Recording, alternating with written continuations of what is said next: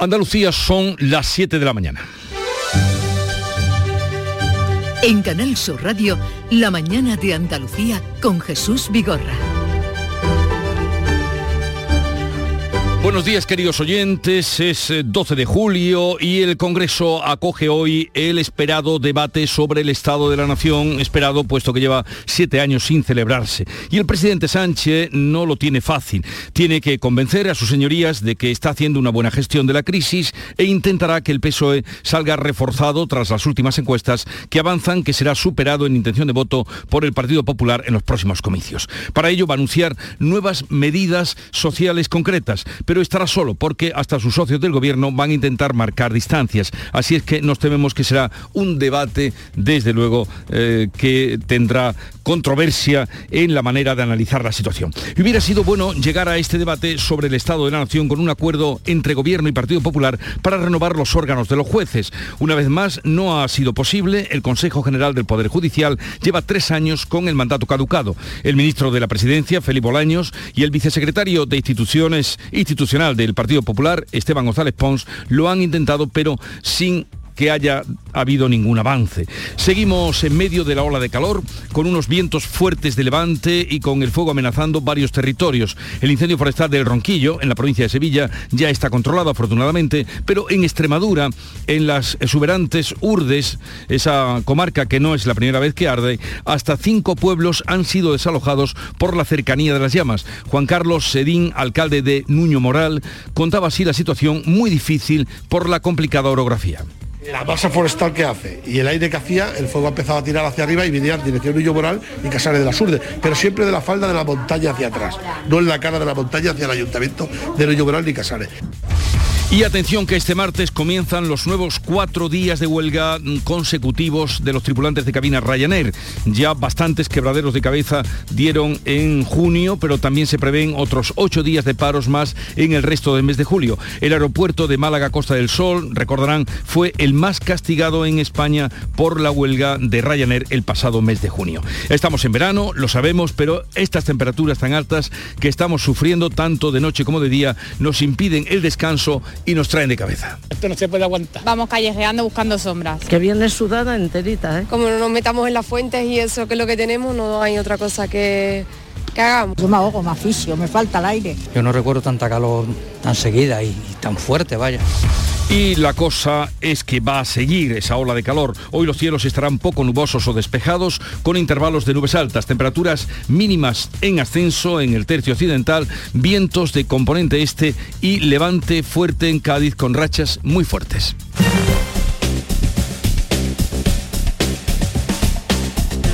Vamos a conocer a esta hora cómo está la situación en las carreteras de Andalucía. Desde la DGT nos informa Lucía Andújar. Buenos días. Muy buenos días. Hasta ahora no se registran complicaciones en ningún punto de la red de carreteras de Andalucía. Las entradas y salidas están totalmente despejadas, al igual que la red principal o secundario, los accesos a los pequeños núcleos urbanos. Eso sí, les recordamos que mantengan la distancia de seguridad y mucha precaución al volante.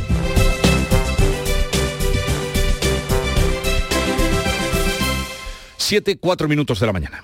Aquadeus, ahora más cerca de ti, procedente del manantial Sierra Nevada, un agua excepcional en sabor, de mineralización débil que nace en tu región. Aquadeus Sierra Nevada es ideal para hidratar a toda la familia y no olvides tirar tu botella al contenedor amarillo. Aquadeus, fuente de vida, ahora también en Andalucía. Conforama estamos de rebajas y lo celebramos con un descuento del 20% extra en muebles y un 10 en electro. Ya en tiendas y en conforama.es. En Canal Sur Radio, la mañana de Andalucía con Jesús Bigorra. Noticias.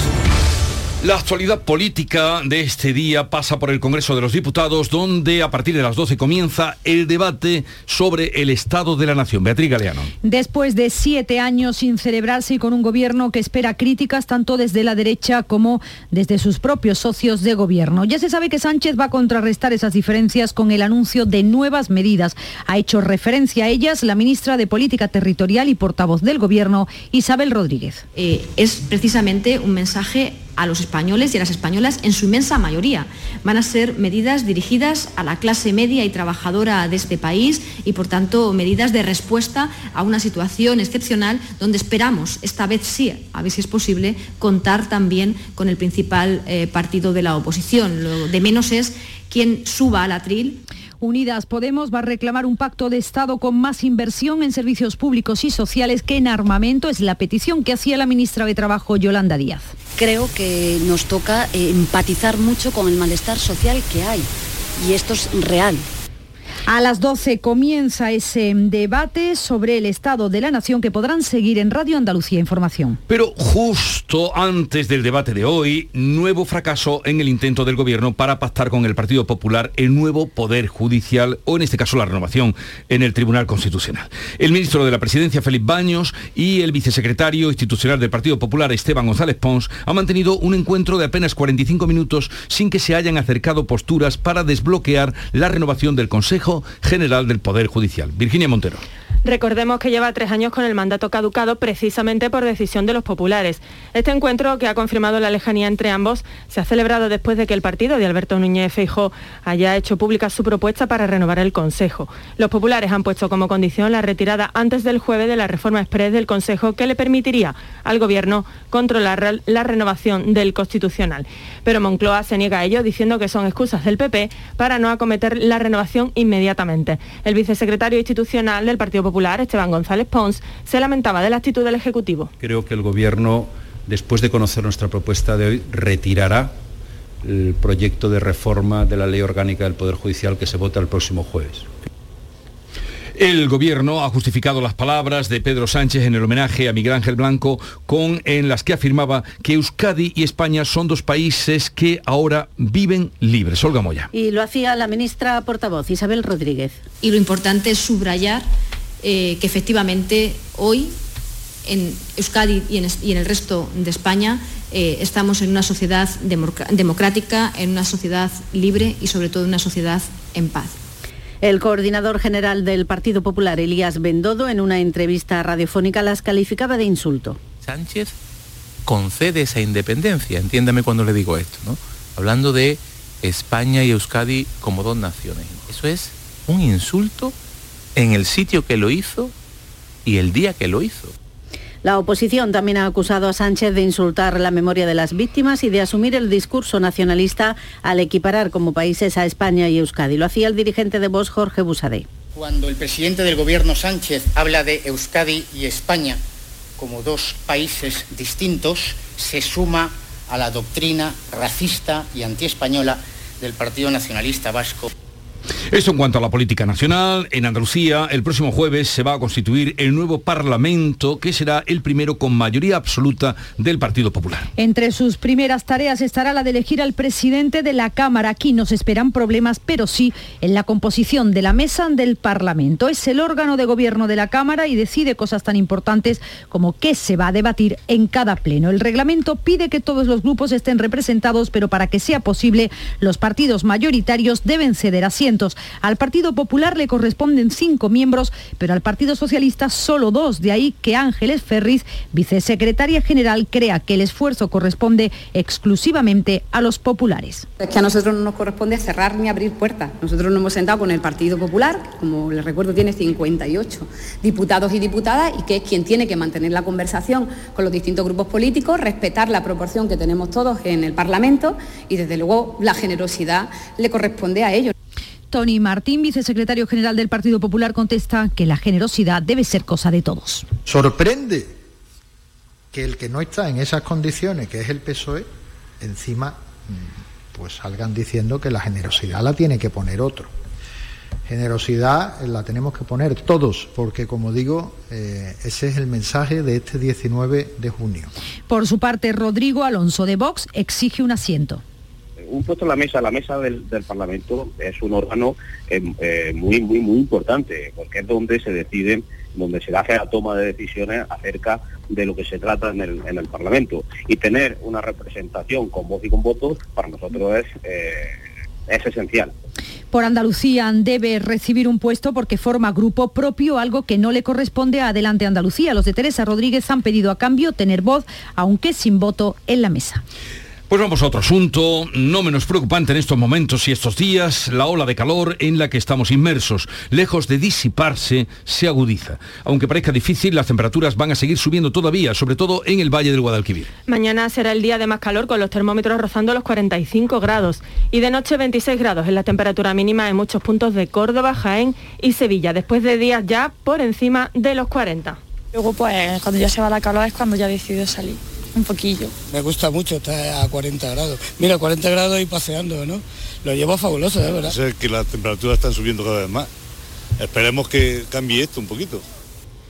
Meteorología tiene activados para hoy el aviso naranja con temperaturas que superarán los 42 grados en Córdoba, Huelva, Jaén y Sevilla. También aviso amarillo, aunque con temperaturas algo más bajas en Almería y Granada. Y esto con el precio de la luz subiendo. Hoy costará 303 euros el megavatio hora, la cifra más alta desde el pasado mes de marzo. Así que este año poner el aire acondicionado, imprescindible estos días, nos saldrá más caro que nunca. Según Facua, la factura de la luz de este mes se incrementará hasta un 50%. Rubén Sánchez es su portavoz. El Gobierno tendría que implantar un nuevo modelo de tarifa social para muchos millones de familias, no solamente para el millón y medio que tienen hoy en día el bono social, y la normativa comunitaria lo permite. De lo que se trata es de que haya voluntad política. Desde Adelante Andalucía denuncian que un millón y medio de personas no pueden acondicionar su hogar contra las altas temperaturas en nuestra comunidad. Teresa Rodríguez. E insistimos, hay que escuchar a los bomberos forestales no puede ser un trabajo estacional ni estar en condiciones precarias. Hace falta que se trabaje todo el año para cuidar eh, de los bosques y así prevenir los incendios eh, que sin duda con el reto climático serán cada vez mayores. Pues bien, ya está controlado el incendio forestal que comenzaba la tarde del domingo en el Ronquillo, término de la provincia de Sevilla. Según las primeras estimaciones, el incendio del Ronquillo ha afectado a cerca de 500 hectáreas de matorral y bosque. Han ardido pinos, eucaliptos y también encinas y alcornoques y así lo vivían los vecinos. Esto era pasto todo. Entonces en dos segundos se hizo una bola de fuego. Yo creo que llegaba aquí, vamos, porque es que la llama era enorme cuando estaba por ahí abajo. Ya todavía se veían rescordos por allí ardiendo, un montón de picos.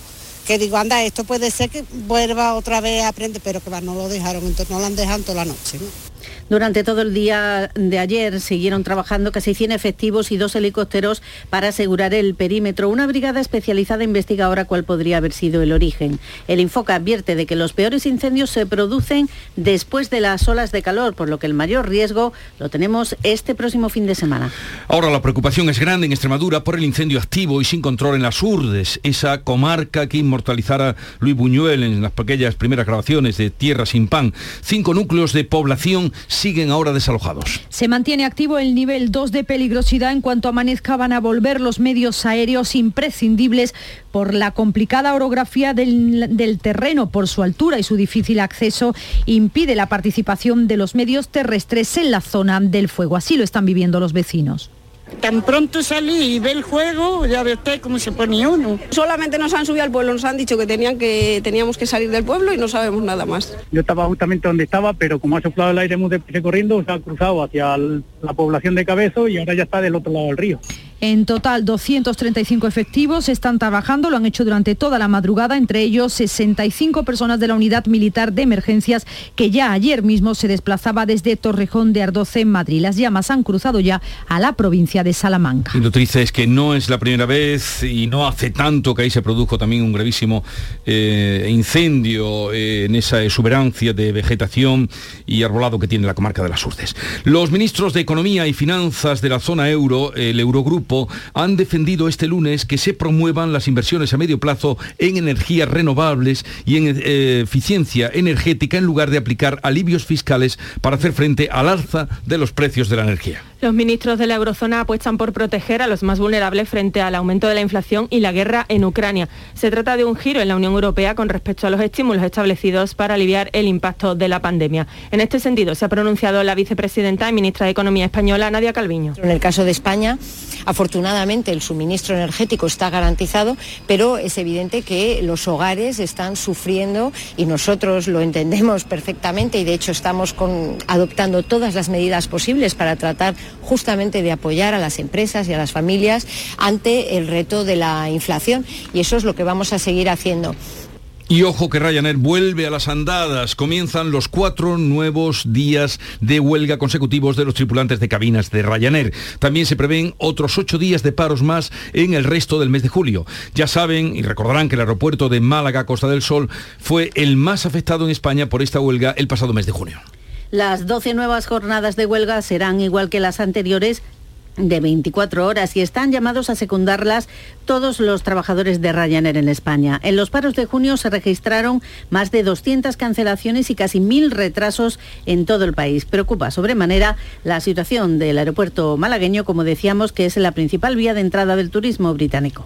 Hoy se van a actualizar los datos de contagios COVID en Andalucía que siguen al alza. Los últimos son del viernes, cuando se sumaron más de 7.000 contagios y 46 muertes en tres días. Hay además 700 personas hospitalizadas con coronavirus, mientras sigue creciendo la tasa de incidencia en mayores de 60 años, que se sitúa en 562 casos por cada 100.000 habitantes. La Agencia Europea del Medicamento y el Centro Europeo para la Prevención y el Control de Enfermedades han recomendado comenzar ya con la administración de la cuarta dosis de la vacuna precisamente para mayores de 60 y personas vulnerables. Precisamente se reúne hoy la Comisión de Salud Pública para estudiar si se administra ya esa segunda dosis de recuerdo a los más vulnerables sin esperar a las nuevas vacunas actualizadas cuya llegada está prevista en septiembre y si se amplía este nuevo recuerdo a la población de 60 a 79 años. Málaga prevé cerrar el mes de julio con una ocupación del 85%. Se superan incluso los niveles existentes en el año anterior al comienzo de la pandemia, en el año 2000 2019, mientras Sevilla quiere implantar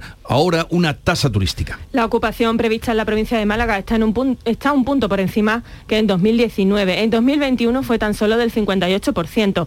De nuevo, el cliente nacional está permitiendo estos elevados registros. Torremolinos es el destino más solicitado para agosto, con una ocupación del 88,5%. Detrás se sitúa Benalmádena con el 85%, Marbella, Fuengirola y la capital rozan el 80%. Son datos avanzados por Javier Hernández, vicepresidente de la patronal hotelera AECOS. Esta cifra obviamente incita al optimismo eh, y sobre todo si se tiene en cuenta que el año pasado la provincia de Málaga de media eh, solo ocupó el 58% eh, de las plazas disponibles. El equipo de Gobierno Municipal de Sevilla llevará al próximo pleno una iniciativa para pedir a la Junta y al Gobierno Central que permitan el cobro de una tasa turística. Los socialistas esperan que se sume el resto de grupos y que la Administración andaluza cambie la postura mantenida hasta el momento. El alcalde Antonio Muñoz recuerda que funciona con éxito en otras ciudades europeas y asegura que lo recaudado servirá para mejorar los servicios públicos en la ciudad. La aplicación de un euro por noche en el caso de Sevilla supondría una recaudación en torno a 6 millones de euros cada año. Cantidad nada despreciable para actuar en mejoras en la ciudad, en Sevilla, y que se financiaría con la aportación de los turistas. Detenidas nueve personas en Sevilla por descargar y compartir imágenes de pornografía infantil. Una intervención contra la corrupción de menores denominada Operación Giralda. Otras dos personas están siendo investigadas por su relación con este caso. A través de la investigación, los agentes accedieron a un elevado volumen de archivos ilegales en las redes en las que todos los usuarios ponían a disposición del resto una parte de su disco duro y a la vez pueden descargarse lo que otros han compartido. Lo explicaba el portavoz policial, Juan Magalvis. Estos archivos, denominados peer-to-peer, se suelen poner a disposición del resto de usuarios de la red, a través de unas plataformas en las que dichos archivos del propio disco duro son accesibles y descargables. Además, se han incautado diverso material informático, como nuevos ordenadores portátiles, 8 teléfonos móviles, 71 discos duros, 4 memorias USB y una tarjeta de memoria. La Guardia Civil y la Policía Nacional, en colaboración con la Policía Francesa y Alemana, han desmantelado una organización criminal que distribuía hachís y marihuana por toda Europa. 17 personas han sido detenidas y los registros se han realizado en Armilla, Ijar, Chauchina y Granada Capital. La operación en la que ha colaborado el grupo de estupefacientes de la Policía Nacional de Granada comenzó el pasado mes de marzo cuando se detectaron varios envíos a través de empresas de paquetería en el aeropuerto de Sevilla. Esa era la forma de actuar de la organización para no levantar sospechas, lo explica Guillermo Alonso, portavoz de la Guardia Civil. Una parte a través de empresas de paquetería, haciéndolo pasar por un envío legal, transportando la droga en camiones, también haciéndolo pasar por un envío legal, la, mayoría de las veces en hortaliza, o mediante el método de GOFAS, donde dos vehículos van a toda velocidad y uno va avisando y advierte de la presencia policial. A mediodía de este martes va a oficiar un responso para familiares y amigos de José Guirao en el tanatorio de San Isidro de Madrid tras el que será incinerado. El exministro de Cultura almeriense, máximo responsable también del Museo Nacional y del Centro de Arte Reina Sofía, fallecía en Madrid este lunes a los 63 años, víctima de un cáncer que le fue diagnosticado en marzo de 2021. El Ayuntamiento de Pulpí, su localidad natal, ha decretado dos días de luto oficial. Juan Pedro García es el alcalde de Pulpí. Hoy es un día muy triste para todos los pulpileños. Eh, nos ha dejado un ilustre pulpileño como es José Guirao y de una forma porque ninguno hubiéramos deseado. Desde el Ayuntamiento de Pulpí eh, transmitimos las condolencias a sus familiares y en el próximo pleno vamos a presentar una moción de carácter de urgencia para hacer un reconocimiento para el nombramiento de la calle de este municipio. Bueno, a partir de las 8 de la mañana hablaremos con el actual ministro de Cultura, Miquel Iceta, compañero también de partido, para recordar la figura de Pepe Guirao, porque eh, con esa, mm, eh, en fin, con ese nombre Pepe era como era más conocido por la gente que lo trataba, que hacía cultura y los creadores. Un ministro, desde luego, que ya se lo tenía ganado cuando llegó allí por toda la labor que hizo en esta tierra, en Andalucía. La mañana de Andalucía.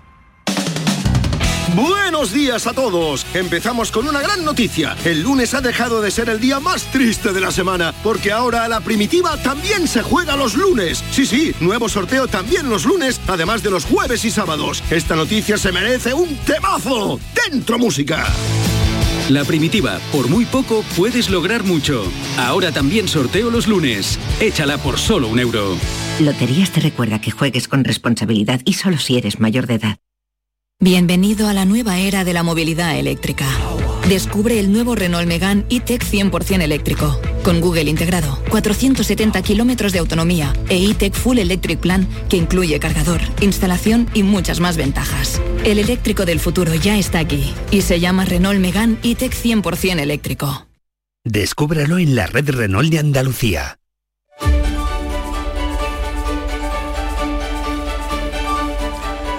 Y vamos de nuevo con la entrega ampliada de la lectura de prensa de José Manuel de la Linde. vamos a escucharte, José Manuel. Pues mira, centrados hoy en la prensa en este debate sobre el Estado de la Nación que comienza esta mañana en el Congreso y que no se celebraba desde 2015. Titula El País, Sánchez planteará nuevas medidas de protección social para las clases medias. El otro asunto capital del día, la reforma del Consejo General del Poder Judicial. En este sentido, dice este diario, el Gobierno mantiene la reforma express del Consejo General al fracasar la negociación con el PP y mantiene que la negociación entre el Gobierno y el Partido Popular para desbloquear la renovación terminó ayer en desacuerdo total. El ministro Félix Bolaños y el vicesecretario institucional del PP, eh, González Pons, se reunieron sin éxito después de que la oposición exigiera como una línea roja la retirada de la reforma express. La foto de portada para un chico que se está refrescando en una fuente con toda la cabeza mojada para mitigar eh, el daño de esta ola de calor, la segunda ola de calor del verano y que promete ser incluso más larga, ¿eh? por lo que sabemos, hasta el martes se van a extender estos 42 grados, mañana se espera lo peor en el Valle del Guadalquivir, alcanzando o superando incluso los 45 eh, grados. Portada del mundo, la crisis desborda a Sánchez y le obliga a anunciar más medidas. Esto también en relación al debate sobre el estado de la nación. Moncloa negociaba anoche con sus socios que le exigían hacer cambios en la política fiscal. Desvela este diario en su portada. El gobierno no ha conseguido aprobar todavía en el Congreso su último plan contra la crisis. Este otro titular, una entrevista a un constructor eh, que eh, denuncia todo lo básico para una obra ha subido. El ladrillo se ha triplicado. David Meléndez tiene una empresa de reformas y sufre este incremento de precios. Las obras son ya un 35% más caras que hace un año. Es lo que mm, revela esta información, esta entrevista. Y claro, de ahí que incluso se estén parando algunas eh, sobre por ese incremento de precio y por la falta de materiales que se ve agravada también por la crisis de, Ucrania. La foto de portada con este pie de foto, Reino Unido no consigue detener las eh, pateras. La Royal Navy ha, amenazado con retirar la vigilancia contra los inmigrantes eh, que intentan cruzar el Canal de la Mancha en un último revés a Boris Johnson y en la imagen impresionante eh, vemos decenas de migrantes eh, que se lanzan, que se lanzaban este lunes desde la localidad francesa de Gravelines con el objetivo de alcanzar la costa británica. Se les ve sosteniendo una lancha. Abrimos páginas de la sección de Andalucía y leemos este titular, el gobierno planea demoler parte del, del, paseo marítimo de Marbella. Pretende ahora recuperar los terrenos ocupados ilegalmente en tiempos de Jesús Gil. Con este titular abre la sección de Andalucía.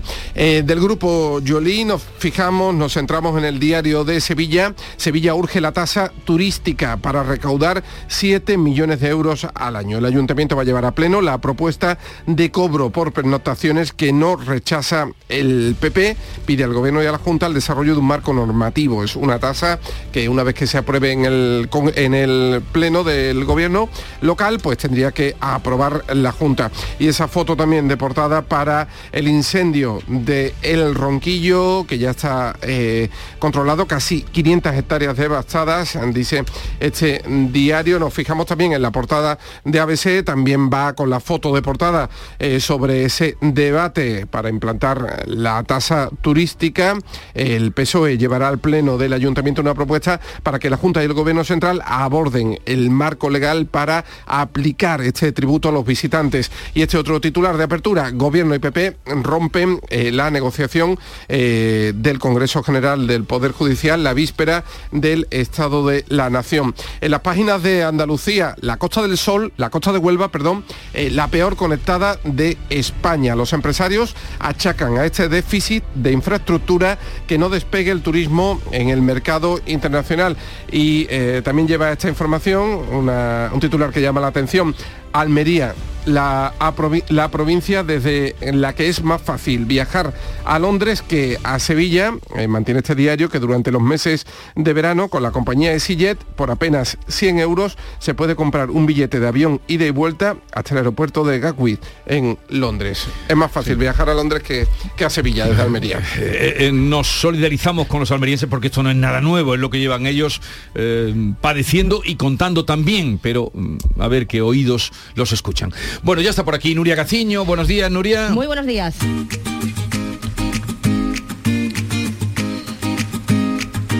Vitaldent les ofrece este programa. Primer gran examen de la selección femenina de fútbol en la Eurocopa. Prueba de fuego, la que tiene esta noche a las 9 la selección femenina ante una de las grandes favoritas para llevarse la Eurocopa como es Alemania un rival al que España no ha sido capaz de ganar todavía y frente al que espera demostrar el potencial de su candidatura. La victoria daría el pase a los cuartos de final. Seguro que el partido no se lo va a perder Alexia Putellas, que animará desde la distancia. Está previsto que hoy sea operada en Barcelona de la rotura del ligamento cruzado de la rodilla izquierda que se produjo a tres días del debut de España en esta Eurocopa. A todo esto, Inglaterra firma la mayor goleada en un torneo de estas características, 8 a 0 a Noruega, con lo que se reafirma como favorita y Austria suma su primera victoria del torneo ante la colista Irlanda del Norte 2 a 0. Antes del partido de España se disputará el Finlandia-Dinamarca. Y siguen los movimientos en el mercado de verano. Se ha hecho oficial el quinto fichaje de la Almería, el delantero serbio Marco Milovanovic, procedente de las categorías inferiores del Partizan de Belgrado. Firma hasta el 2028, el próximo 4 de agosto va a cumplir 19 años y ya se ha entrenado con sus nuevos compañeros. El que también lo ha hecho en el dices Saldúa, que tras ocho temporadas en la Real Sociedad llega al equipo cadista para reforzar el lateral derecho.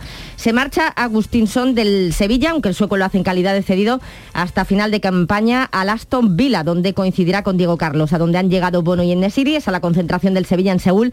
Allí ya ha tenido su primer entrenamiento marcado. Y a la concentración del Betis en Austria se han unido tres de sus diez internacionales, los argentinos Pechela y Guido Rodríguez y el sevillano Juan Miranda. Mientras tanto, salta escena el nombre de Fekir, que ha suscitado el interés de la Roma y el Milán Betis lo tasa en 35 millones de euros. El que está sorprendiendo con sus fichajes es el Málaga.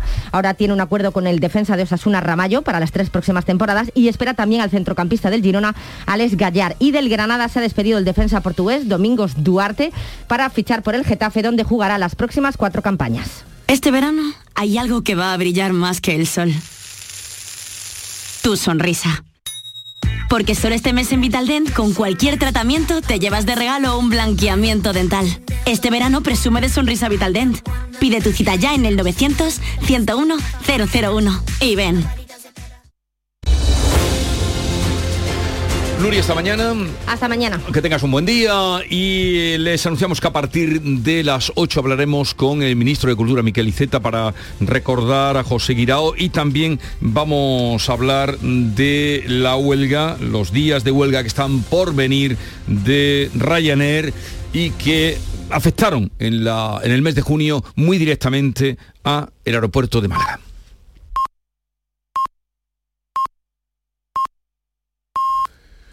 Acaban de dar las siete y media de la mañana, sintonizan Canal Sur Radio. En Canal Sur Radio, La mañana de Andalucía con Jesús Vigorra. Y a esta hora con Olga Moya vamos a darles cuenta en titulares de las noticias más destacadas que les venimos contando desde las 6 de la mañana. Comienza el debate del Estado de la Nación. Será a partir de las 12, después de siete años sin celebrarse. El Gobierno espera críticas tanto desde la derecha como de sus propios socios de Gobierno. Ya se sabe que Pedro Sánchez contrarrestará esas diferencias con el anuncio de nuevas medidas. El presidente intervendrá, como decíamos, a partir de las 12 del mediodía. Nuevo fracaso en el intento del Gobierno de pactar con el Partido Popular el nuevo Poder Judicial. El ministro de Presidencia, Félix Bolaños, y el vicesecretario institucional del PP, Esteban González Pons, han mantenido un breve encuentro este lunes sin que se hayan acercado posturas para poder desbloquear la renovación del Consejo General del Poder Judicial. Lleva tres años de mandato caducado. Controlado el incendio forestal que comenzaba la tarde del domingo en el Ronquillo, en Sevilla. Según las primeras mediciones, el incendio ha afectado a cerca de 500 hectáreas de matorral y bosque. Medio centenar de efectivos del Infoca han trabajado también esta noche para intentar sofocar por completo el incendio. En Extremadura, un incendio en las Urdes obliga a la evacuación de cinco núcleos de población. La complicada orografía del terreno, por su altura y difícil acceso, impide la participación de medios terrestres en la zona. Se está quemando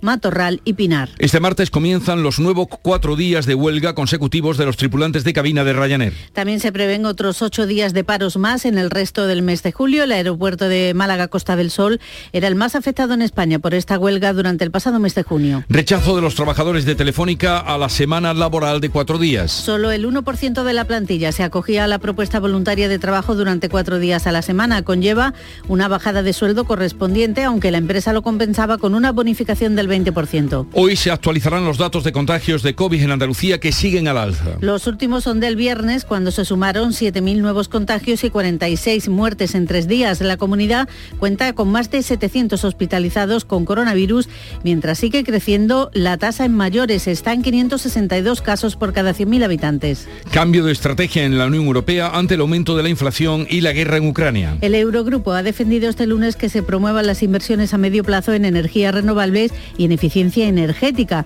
Sería el lugar de aplicar alivios fiscales para hacer frente al alza de los precios. Apuestan por proteger a los más vulnerables. Y en cuanto al tiempo, avisos por altas temperaturas en casi toda Andalucía y por viento fuerte que continúa en el Levante. En, en, el Levante, en Cádiz, quiero decir. Ya lo saben quienes están por allí o quienes hayan pasado por allí, por ejemplo, este fin de semana. La ola de calor se agudiza meteorología. Tiene activados para hoy aviso naranja con temperaturas que van a superar los 42 grados en Córdoba, Huelva, Jaén y Sevilla. También aviso amarillo, aunque con temperaturas algo más bajas en Almería y Granada. Los vientos, como decía, sigue soplando de componente este con levante fuerte en Cádiz, con rachas muy fuertes. Son las 7.33 minutos de la mañana. En un momento vamos con otras noticias de Andalucía. Verano. ¿Qué tendrá el verano? Alegría.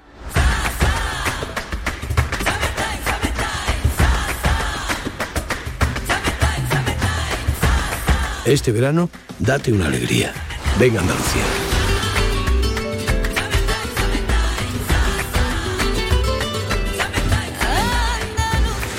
Campaña financiada con fondos FEDER, Junta de Andalucía. Tú y tu nuevo coche. Con el préstamo motor de Cajamar, elige tu coche ideal y nosotros nos ocupamos del resto.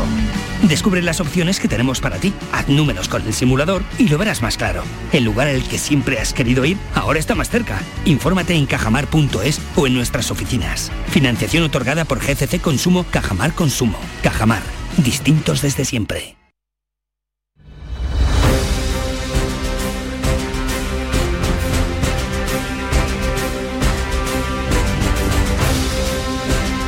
Vamos a contarles otras noticias de Andalucía. Son las 7.34 minutos de la mañana. En Málaga, concentración de UGT y comisiones obreras por el último accidente laboral con resultado de muerte. Ocurrió el viernes en Marbella. El trabajador se cayó en una obra y se golpeó con la bomba de una hormigonera. Eduardo Ramos. Es el fallecido número 12, es lo que llevamos de año 2022 en todos los sectores y el séptimo en el sector de la construcción en Málaga. Según los sindicatos, de seguir esta progresión, se podrían superar los datos de 2021 cuando fallecían 19 trabajadores en toda la provincia de Málaga. Se pide a la Administración más inspecciones y más multas para las empresas que incumplan la ley de prevención. Escuchamos a Juan, a Juan Rueda de Comisiones Obreras y a Vicente Sandoval de UGT. Es alarmante, bueno, porque tres en la construcción pueden parecer poco, pero 13 fallecidos, perdón, 12 en todo, en todo Málaga, en todos los sectores, es importante también y los 8.000 accidentes.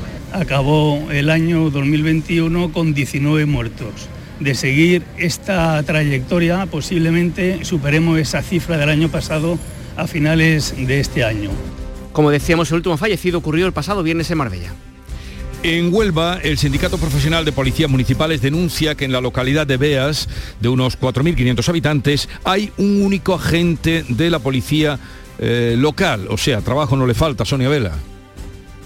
No, y además, eh, aunque son seis en el equipo, ahora mismo por distintas causas están de baja, con lo cual este único agente tiene que hacerse cargo pues, de todas las asistencias que puedan eh, acarrearse en una población de 4.500 habitantes. Los otros cinco, como decimos, no están trabajando en estos momentos. La preocupación de los vecinos está puesta además en la proximidad de las fiestas populares, que son días en los que se multiplican los requerimientos a los cuerpos y fuerzas de seguridad. Veremos a ver qué ocurre hoy porque hay una denuncia interpuesta por el Sindicato Profesional de Policías Municipales de España y Andalucía, a ver si surge, si surte efecto, Jesús, y volvemos a tener más agentes de policía en una localidad del condado como es Beas. Sí, porque desde luego eso no compensa. Y hoy termina el plazo para que el sector pesquero pueda pueda pedir ayudas por los perjuicios que les ocasiona el alga asiática. Algeciras, no Domingo. Pues con cantidades de 100 euros por día, que en algunos casos asciende a 125, el sector pesquero, al menos de esta comarca, aquí centrado en Tarifa, está ultimando la tramitación para esas ayudas de las que hablabas, Jesús. El plazo concluye hoy y prácticamente todos los armadores han presentado solicitudes. Tras la experiencia del año pasado, pueden llegar a obtener hasta 4.000 euros por año. Manuel Suárez es el patrón mayor de la Cofradía de Pescadores de Tarifa el máximo, la cantidad máxima la que es, son 40 días y si son 100 euros 125 ese es el tope de dinero. Todo depende de la, de la media de cada barco, que eso es imposible de que yo te diga una cifra, porque hay barcos que tienen pérdida de los 40 días y, de otros de 30, entonces por decir un, número pues entre los 2.000 y 4.000 euros. Dice Manuel Sárez que esta ayuda, sin embargo, no es la solución al problema de la falta de pesquerías, porque al problema del alga se le añade aquí en el estrecho el tema del atún rojo, que tienen, dicen, una cuota muy escasa y que se ha esquilmado toda la especie de besugo del estrecho. Y Tomatito, el genial guitarrista, comparte estos días su talento musical con alumnos procedentes de todo el mundo. Lo hace en el curso de verano que se está desarrollando en la Universidad de Almería. Belén Nieto. Así es, cada alumno tiene como material escolar su guitarra para seguir las indicaciones del maestro José Fernández Torres. Tomatito, guitarrista flamenco como no hay otro, vuelve a las clases mm. magistrales presenciales dentro de los cursos de verano de la Universidad de Almería. El curso de Tomatito es uno de los 13 del programa previstos para esta semana.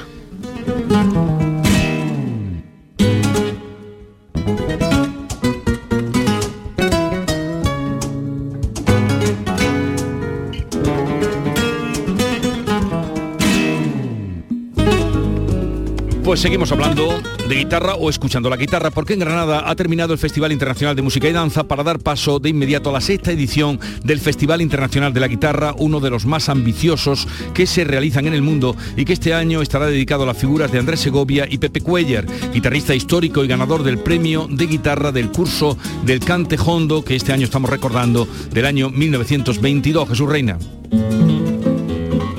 Hasta el 4 de agosto se van a celebrar 27 conciertos, cuatro de ellos sinfónicos, 8 gratuitos, y el estreno en España de una obra de Joaquín Rodrigo.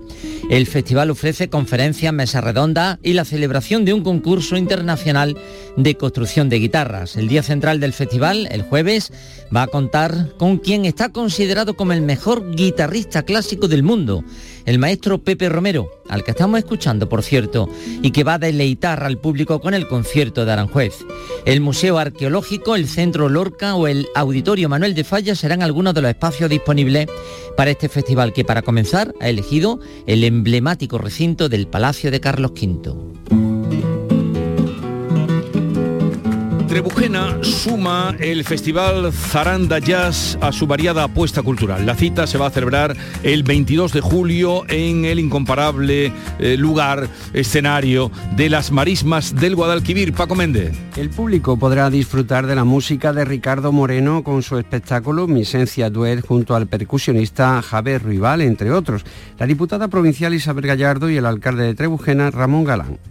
La cultura no es solo ocio, no es solo un divertimento, la cultura es muchísimo más. Y por eso la Diputación Provincial siempre está ahí, en las apuestas culturales. Yo creo que se dan todos los ingredientes y todos los alicientes para que pueda ser un éxito, un éxito tanto desde el punto de vista de participación como desde el punto de vista de, una vez más, poner el nombre de Trebujena en el centro, en el mapa y, que destaque en este caso por una actividad cultural más. Zaranda Jazz comenzará a las 10 de la noche del 22 de julio en las instalaciones de la taberna Manegodor. Las entradas tienen un precio de 10 euros en venta anticipada y de 15 euros en taquilla. En Canal Sur Radio, La mañana de Andalucía con Jesús Vigorra. ¿Por qué Agua Sierra Cazorla es única? El equilibrio de su manantial es único, el más ligero en sodio, la idónea para la tensión arterial, más rica en magnesio, calcio y bicarbonato. Y ahora Agua Sierra Cazorla con los refrescos saludables de verdad sin azúcar y sin gas, más naranja y limón. Agua Sierra Cazorla, la única en calidad certificada. Lo hago por tus abrazos, por nuestros paseos, los viajes y conciertos juntos, por tu sonrisa y por tus besos. Lo hago por seguir cuidándonos Llevamos dos años luchando para frenar la COVID-19. Ahora más que nunca la responsabilidad es de todos. Actuemos con precaución y prudencia. Está en nuestra mano mantener todo lo construido. Junta de Andalucía.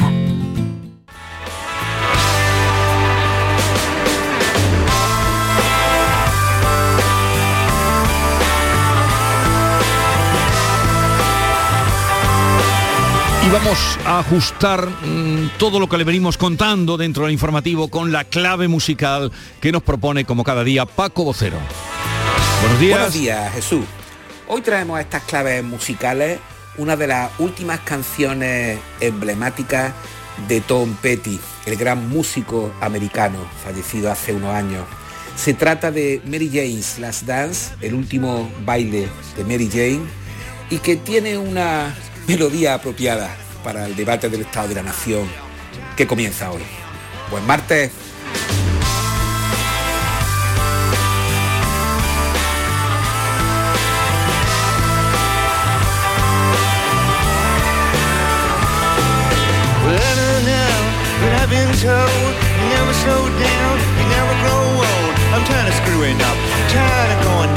Tired of myself, tired of this town.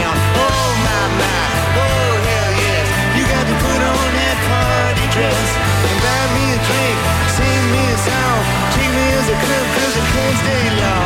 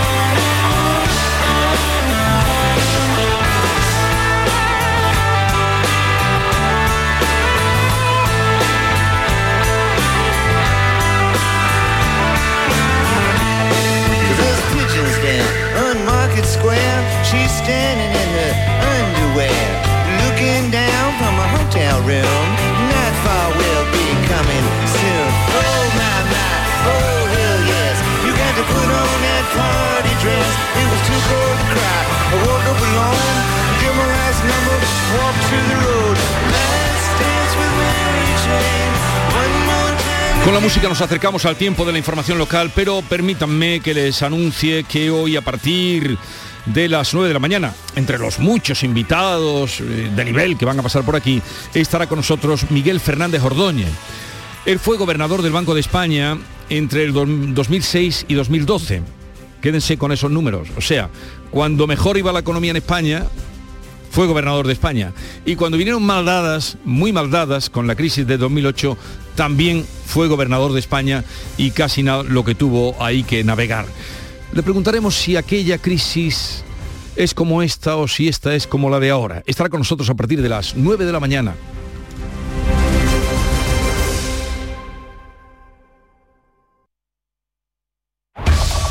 En la mañana de Andalucía de Canal Sur Radio, las noticias de Sevilla con Araceli Limón. A esta hora de la mañana tenemos en Sevilla 27 grados de temperatura ya y esperamos una máxima oficial de 42. En la parte positiva del día el tráfico es tranquilo a esta hora en toda Sevilla y en los accesos. Y efectivos del plan Infoca siguen trabajando, han seguido trabajando durante toda la noche en las tareas de extinción del incendio que se declaró el domingo en el Ronquillo. El fuego se dio por controlado pasada las 7 de la tarde de ayer tras quemar más de 490 hectáreas de jara matorral y algo de pino de reforestación. La medición todavía es provisional, hay que estudiar la zona interior del perímetro porque no toda la superficie presenta el mismo grado de afectación. Durante las últimas horas han estado trabajando dos medios aéreos, uno de ellos de gran capacidad, ocho autobombas, 64 bomberos forestales, entre otros efectivos, con la tarea de frenar las llamas y evitar rebrotes. Desde el plan Infoca se advierte del alto riesgo de incendios por las elevadas temperaturas y Juan Sánchez, el director del Centro Operativo Regional del Infoca,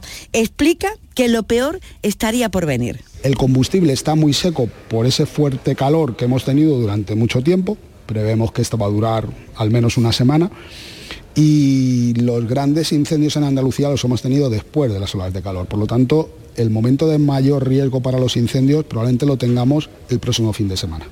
La treintena de vecinos que fueron desalojados por motivos de seguridad ya están en, en, sus casas. La intención en todo momento de los servicios del Infoca ha sido salvaguardar las vidas y las infraestructuras diseminadas por el perímetro del incendio, tal como explica Manuel Larios, el jefe del operativo del incendio del Ronquillo. Una zona, dice Larios, con muchísima vegetación. Aquí hay muchas zonas de, de jaral, de matorral, hay pinar de repoblación, que fue un poco esas imágenes que anoche o ayer por la tarde se veían, que era el pinar de repoblación y eucaliptal es lo que se más, más, se ve porque es lo que realmente pues, en el camino de acceso es lo que hay a ambos lados.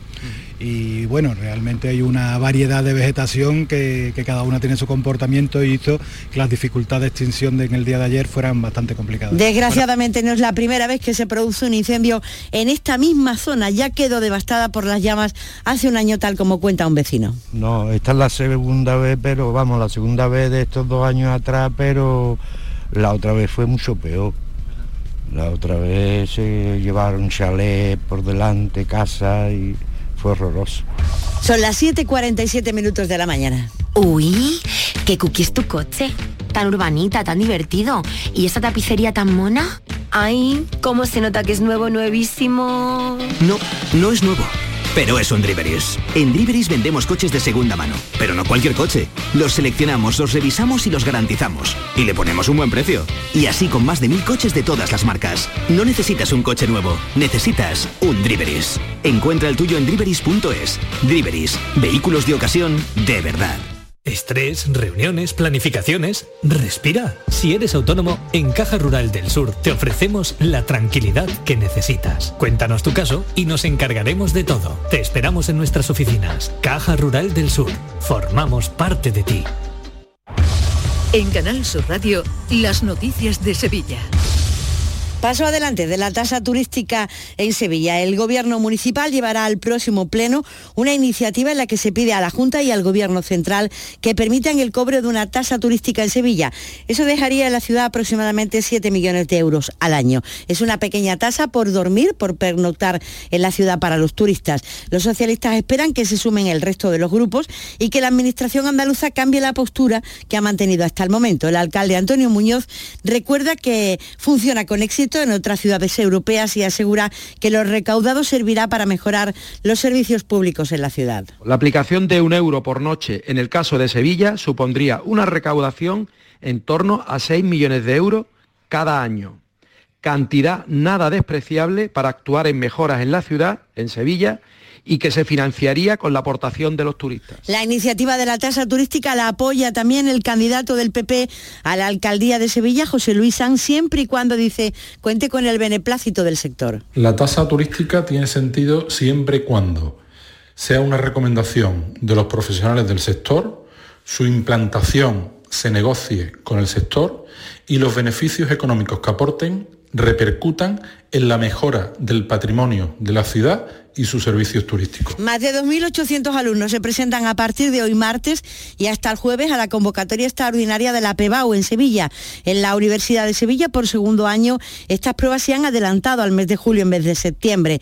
Llama la atención la bajada de los alumnos que se presentan a la fase de admisión, que sirve para subir nota. Son 1.209, 355 menos que el año pasado y según la vicerrectora de estudiantes, Carmen Gallardo, puede ser por las buenas notas que se han obtenido en la primera convocatoria. Eh, ahora efectivamente sí hay menos y sobre todo en la fase que es solo de admisión, de subir notas, que hay 307 alumnos menos.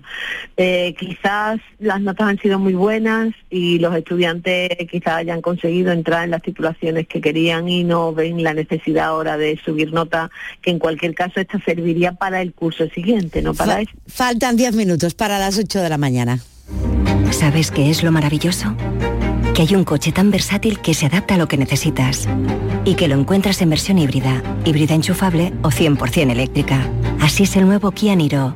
Y lo mejor es que lo maravilloso está a tu alcance. Solo en la red Kia de Sevilla. Kia. Movement that inspires. Hola Antonio, ¿dónde vas? Vengo de Dental Implantology. Tenía la boca fatal y la mascarilla me estaba evitando pasar vergüenza, así que estoy aprovechando estos días para hacerme el tratamiento. Y lo mejor, me han sedado y no me he enterado de nada. Dental Implantology. Comienza ahora tu tratamiento con un 20% de descuento hasta el 15 de julio y con condiciones especiales de financiación. El talento empieza cuando cada clase es una experiencia, cuando el mundo entero es tu escenario para demostrar lo que vales, cuando conectas con la gente que te acompañará en tu futuro y cuando te esfuerzas al máximo para conseguir la excelencia. El talento empieza en Loyola. Inscríbete a nuestras pruebas de admisión en uloyola.es. Universidad Loyola, We Are Talent. Las noticias de Sevilla. Canal Sur Radio. La compañía andaluza Alener Solar desplegará la primera planta comercial de hidrógeno verde en la ciudad de Sevilla. Concretamente, se instalará en el puerto y tendrá una inversión inicial de 4,4 millones de euros y evitará la emisión de 5.000 toneladas de CO2 a la atmósfera. Y nueve personas han sido detenidas en Sevilla capital y varios pueblos de la provincia entre ellos Morón, Umbrete o Alcalá del Río, por descargar y compartir miles de fotos y vídeos de contenido pedófilo. Uno de ellos ya ingresado en la cárcel. Tras el rastreo del intercambio de archivos se detectaron una mezcla de miles de fotos y vídeos de contenido pedófilo, según ha explicado el portavoz policial Juan Magalvis. Estos archivos, denominados peer-to-peer, se suelen poner a disposición del resto de usuarios de la red a través de unas plataformas en la que dichos archivos del propio disco duro son accesibles y descargables. Además, se han incautado diverso material informático, como nuevos ordenadores portátiles, 8 teléfonos móviles, 71 discos duros, cuatro memorias USB y una tarjeta de memoria. La Consejería de Fomento ha sacado a licitación por valor de dos millones y medio de euros las obras de reparación de las cubiertas y las fachadas de la estación de autobuses de Plaza de Armas. Una inversión que se suma al millón presupuestado para obras de accesibilidad en una estación que tiene ya 30 años, igual que la Expo, y por la que pasan a diario 17.000 viajeros, según ha explicado el director de movilidad de la Junta en funciones, Felipe Arias. 3 millones y medio de euros para hacer una reforma integral de la estación de autobuses Plaza de Armas, que tras 30 años desde su inauguración en la Expo 92 era necesaria una reforma que actualizara y garantizara eh, la comodidad y la seguridad de todos los usuarios, dándole una mejor imagen a todos aquellos que visitan Sevilla Los padres de Marta del Castillo han vendido el piso de la calle León 13 que ofrecieron a Carcaño si ayudaba a encontrar el cuerpo de su hija. Fue el piso donde se cometió eh, presuntamente el asesinato. La familia compró el inmueble y ahora lo han vendido según ha anunciado Antonio del Castillo después de que Miguel Carcaño ni siquiera haya contestado a la oferta de los padres. Y en Masisa y la Universidad Pablo de Olavide han firmado un protocolo para combatir los efectos de la sequía. Les explico. Es una iniciativa pionera que permitirá, entre sus primeras medidas, conocer los hábitos de consumo de agua y cómo se pueden ajustar para que sean más sostenibles. Para ello, se utilizarán dispositivos electrónicos que reportarán información en 200 hogares de Sevilla Capital y su área metropolitana. Juan Antonio Barro Nuevo es el delegado de Ciencia y Cooperación. Aplaudir como ayuntamiento que se establezcan estas alianzas, aplicando el método científico, como decía, y además sumando un elemento importantísimo que es al ciudadano, ¿no? a las personas que después tienen que desenvolverse en, el consumo y en el gasto corral de comedias que tendrá lugar en el Hotel Triana durante las próximas dos semanas. Sigue la información en Canal Sur Radio.